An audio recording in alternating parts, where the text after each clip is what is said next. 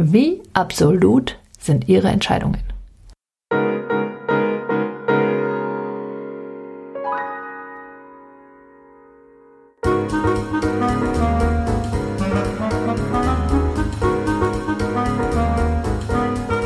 Willkommen zurück, obwohl ich das ja eher zu mir selbst sagen sollte. Der eine oder andere von Ihnen hat es mitbekommen in den letzten Wochen oder eher in den letzten Monaten war Schreibtischarbeit in jeder Form ziemlich aussichtslos für mich.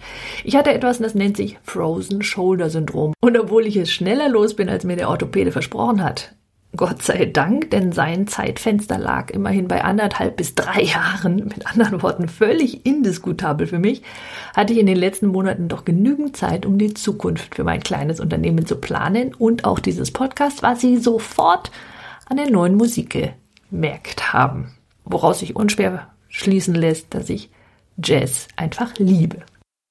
Und bei dieser Planung ist mir einiges klar geworden. Sie kennen mich heute als Hypnocoach und Businessstrategin. Und wie Sie wahrscheinlich wissen, war ich vor gut zehn Jahren noch Anwältin mit eigener Kanzlei in der Nähe von München.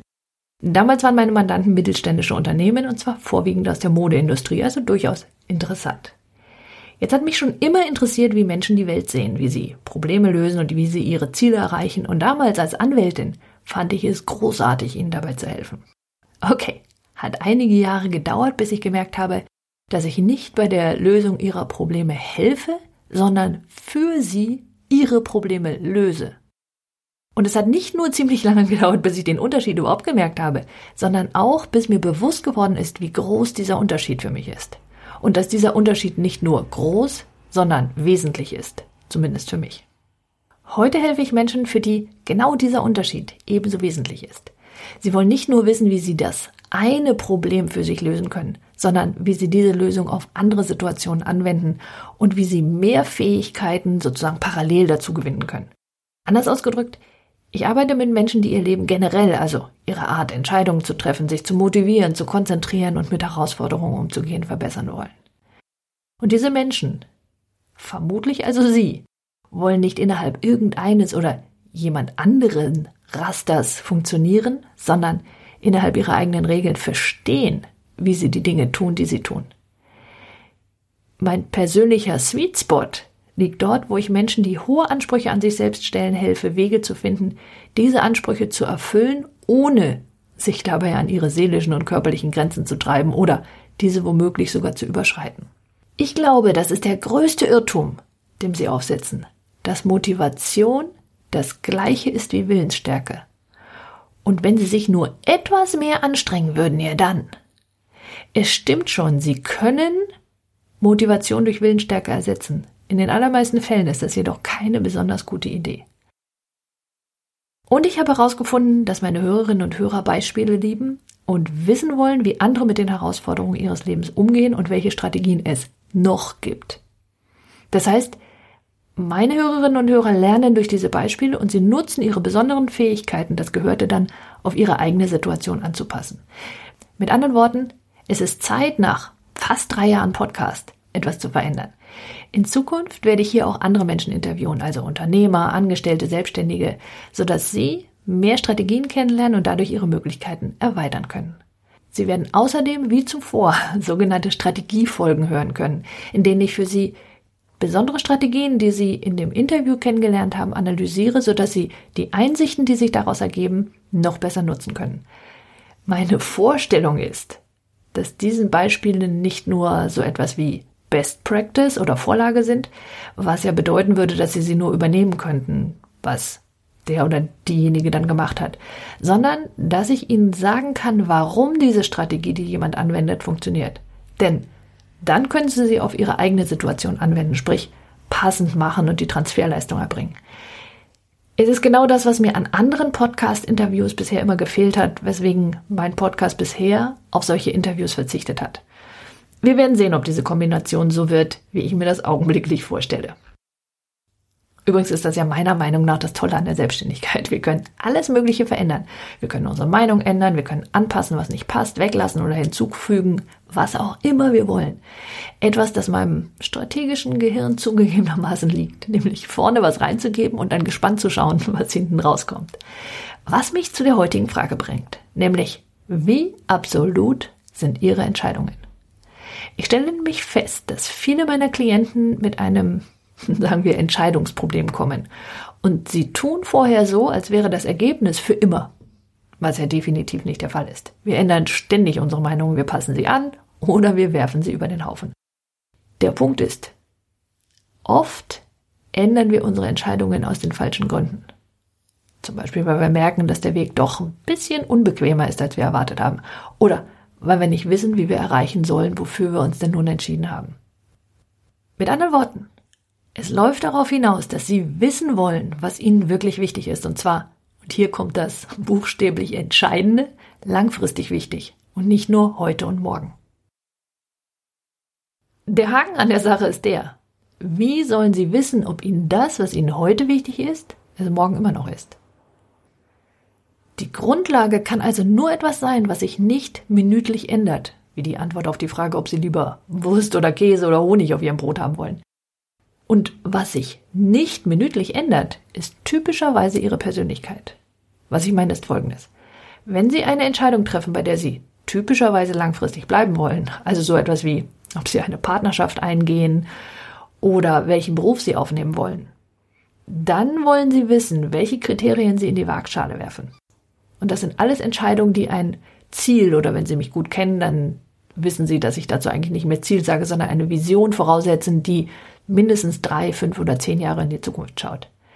Idealerweise entscheiden Sie auf der Grundlage Ihrer Bedürfnisse. Und damit sind jetzt nicht die Bedürfnisse wie Trinken und Essen gemeint. Hören Sie dazu Podcast Nummer 52 bis 57, wenn Sie gerade nicht wissen, wovon ich rede. Diese Bedürfnisse sollten dann auf einer zweiten Ebene im Einklang mit ihren Werten stehen. Nun kommt es vor, dass Sie im Nachhinein, also nachdem Sie eine Entscheidung getroffen haben, feststellen, dass Sie für Sie wesentliche Aspekte nicht bedacht haben.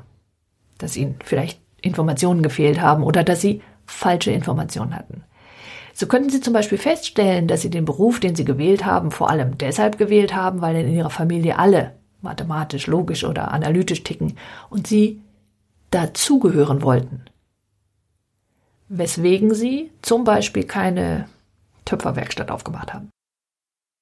Wenn Ihnen so etwas nun später klar wird, dann wollen Sie, bevor Sie alles hinwerfen, herausfinden, welche Kriterien Sie für die Zukunft anlegen wollen und in welcher Reihenfolge Ihre Kriterien dann erfüllt sein sollen. Mit anderen Worten, welche Aspekte haben Sie damals außer Acht gelassen oder nicht so bewertet, wie Sie das aus heutiger Sicht tun würden? Also lassen Sie mich ein Beispiel dazu machen. Meine Klientin ist Angestellte in einem im weitesten Sinne Marketingunternehmen. Sie hat extrem hohe Standards und die will sie für das Unternehmen gern in die Werkschale werfen. Hat jedoch bisher keine Projekte bekommen und wird wahrscheinlich in Zukunft auch keine bekommen, die sie wirklich ausfüllen.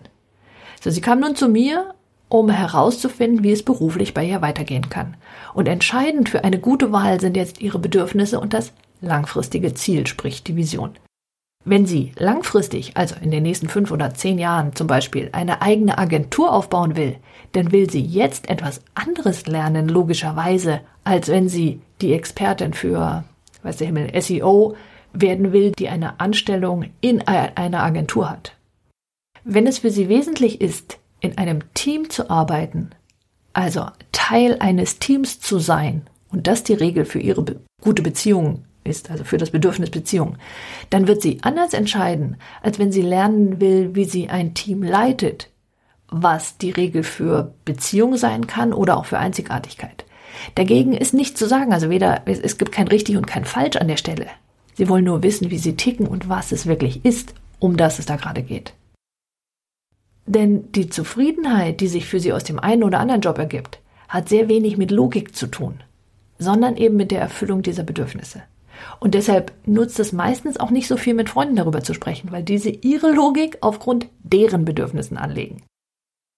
Übrigens verändern sich diese Bedürfnisse, auf denen ich ja zugegebenermaßen immer wieder herumreite, typischerweise im Leben nicht so sehr, wie Sie glauben können. Weswegen es Sinn macht, sich klar darüber zu werden. Wenn Sie nun selbst herausfinden wollen, wie Sie ticken und wie Sie Ihre Stärken wirklich nutzen, dann ist das nächste Live-Seminar genau das Richtige für Sie. Es findet vom 17. bis 20. November in Zürich statt. Hier dreht sich alles um Sie. Statt vorgefertigter Konzepte und Lösungen entwickeln Sie Ihre eigenen Lösungen mit meiner Hilfe selbst. Es ist sozusagen ein maßgeschneidertes Seminar für Sie. Sie können sich ab sofort online anmelden und finden weitere Informationen auf www.sandra-eversberg.de-seminar. In der kommenden Woche geht es um Komfortzonen, warum ich dieses Wort grässlich finde und warum die Erweiterung der sogenannten Komfortzone keineswegs der Schlüssel zu mehr Selbstvertrauen ist. Wenn Sie diesen Podcast mögen, dann empfehlen Sie ihn doch bitte weiter. Und wenn Sie alle Beiträge automatisch in Ihrem E-Mail-Postfach finden wollen und zusätzlich alle Termine, kostenfreie Specials wie Videos und Webinare, dann melden Sie sich einfach zum Newsletter an auf www.sandra-eversberg.de-blog finden Sie das Anmeldefeld ganz oben, ganz rechts. Ihnen ein wundervolles Wochenende und wie immer, nutzen Sie Ihre Talente. Die Welt braucht sie.